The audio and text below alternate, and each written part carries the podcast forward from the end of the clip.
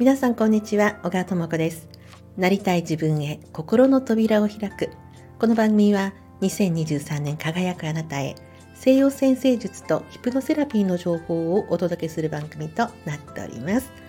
さて今日はちょっと面白い話をしたともしたいと思います。ボロブドゥール遺跡ご存知でしょうか？インドネシアのジャワ島の真ん中あたりに、まあ、ジョグジャカルタという非常に古いあの町がありましてその近くにボロブドゥールというね古い遺跡があるんですね。であの先週ですね私あの時々あの月に1回ですね先生術の勉強会に今参加していましてそれはあのこれまでの先生とは全く違うアプローチをされる先生なのであの月1回とても楽しみに参加してるんですけれどもその時の講座の一環で調べたとことなんですけれどもあの私にとってのラッキープレイスですねそれは地球全体の中で私にとってのどこがラッキープレイスかっていうことを調べるということをやったわけです。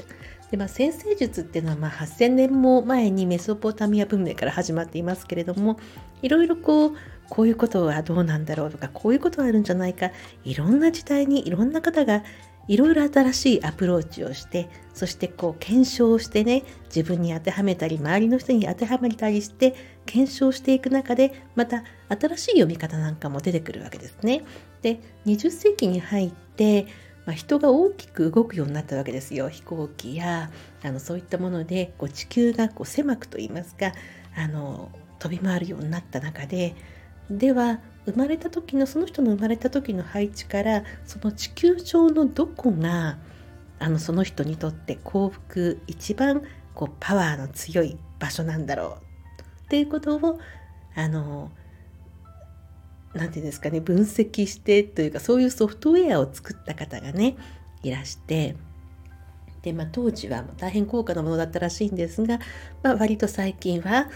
手軽に調べることができるんですけれどもでそれでいきますと私の場合はこう地球上で統計110度あの緯度経度ってあって地図世界地図縦の線と横の線といろいろありますけれどもその縦線ですね。縦線の統計110度っていうこう上から北から南に行くこう一直線っていうのが私の場合のラッキープレイスというかその統計110度のところが私あのいいわけなんですよ。ただその統計110度といっても海の上とかもありますよね。陸地もあります。そこであのズバリその陸地の中で何かこう大きなものがあるっていうのを探すとまさにボロブードゥールなんですね。で私ここに20代の頃に行ったんですよ。なぜかすごく行きたくてで、まあ、そこはあのまあ、ジャカルタまであの東京から成田からジャカルタに行ってそこから結構ねまたあの国内線に乗って行ったんですねジョグジャカルタに。でそこからボルブドゥールまではなんかこうバスに結構乗ったようなもう何もないだだっ広いところをこうバスでずっと行ってしかも一回どこかで乗り換えてで会社の同期の女の子3人とああだこうだ言いながらこう乗り換えてやっと着いたのがボロブドゥール遺跡でで随分2年ぐらい前ですかねこの音声配信でもお話ししたんですが私そのボロブドゥールに行った旅そしてジョグジャカルタという街というのはとても印象が良くて何十年も経った今でもとてもいい思い出として残ってる場所なんですね。で他にもいろいろ旅行しましたがなぜかそこの風景っていうのが良かった思い出っていうのが残ってるんですがそこがズバリですね。先生術でこう調べていくとまさに私のラッキースポット統計110度ズバリその上にボロボドゥールがある。すごくないですか？なぜそこに行ったのかわからないんですが行ったわけですよ。でそこで見たあの影絵ですとかね。この向こうの伝統的なこうあの王宮がありますのでジョグジャカルタという町には。その昔の王宮の文化で影絵ですとか踊りですとかいろいろ音楽ですとかね。ガムランもまたちょっとバリ島のガムランとは違うものがジョグジャカルタの宮殿にはありましてとてもいい音色を聞いたりですとかね。あとそのバティックですね。染め物私本当に大好きで。でジョグジャカルタでこう布地をいろいろ見て買ってきて。で最終的にはそれをこう仕立てていただいてワンピースにしたんですけれどもそれもとても愛用していました。ですのでとても印象深くあのいい思い出のある土地がまさに私の先生術で調べたらラッキースポット統計110度ズバリそのねあの地図の真上にボロブトゥールがあった。すごくないですか？参加してたのはあの30人あ、えっと、30人ぐらいいたのかな？で、まあ、順番にいろんな話をねいろんな方のお話をお聞きしますとある方は、まあ、ちょうどねあのアメリカの東海岸ですね。ニューヨークとボストンの間ぐらいがその方の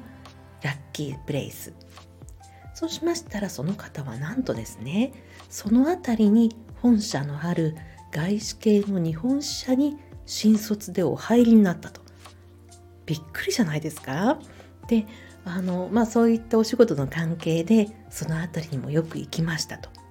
またある方はあのフィリピンの辺りに非常にこう強いその幸運の場所があったでその方はあ私海外旅行はしたことありませんとおっしゃってたんですけれども仕事の今現在のお仕事の関係でなぜかフィリピンの方たちと関わることが多いいろいろそういうことがあるわけなんですね。面白いと思いましてでとても不思議ですよね。で私の場合ねこう日本にはこうあまりその自分のラッキースポットはなかったんですがあの日本国内にそういうのがある方もねいらしてで沖縄の方ですとかそういったところにこうラッキースポットがあるある方は、まあ、ぜひねそこに旅行に行ってで、まあ、海外でも行けるのであればそこに行ってみて、まあ、そこのものを身につけたりですとかね、まあ、ちょっとそれをまじないと気になるかもしれないですけども、まあ、もしそこの風景が気に入ったらその写真をねこうあのスマホの待ち受けにしてみたりですとかそこの土地のあの雑貨なんかをねこう身につけてみたりあの身の回りに置いてみたりとかねするとあの運気が上がるんじゃないかなんていうね楽しい話もしたんですがそういう感じでこう調べた地球上のそのラッキースポットが何かしら皆さん縁があるということにねとてもびっくりしました。はい今日はこんな話をさせていただきました。お相手は星読み未来クリエイターの小川智子でした。また次の配信でお会いいたしましょう。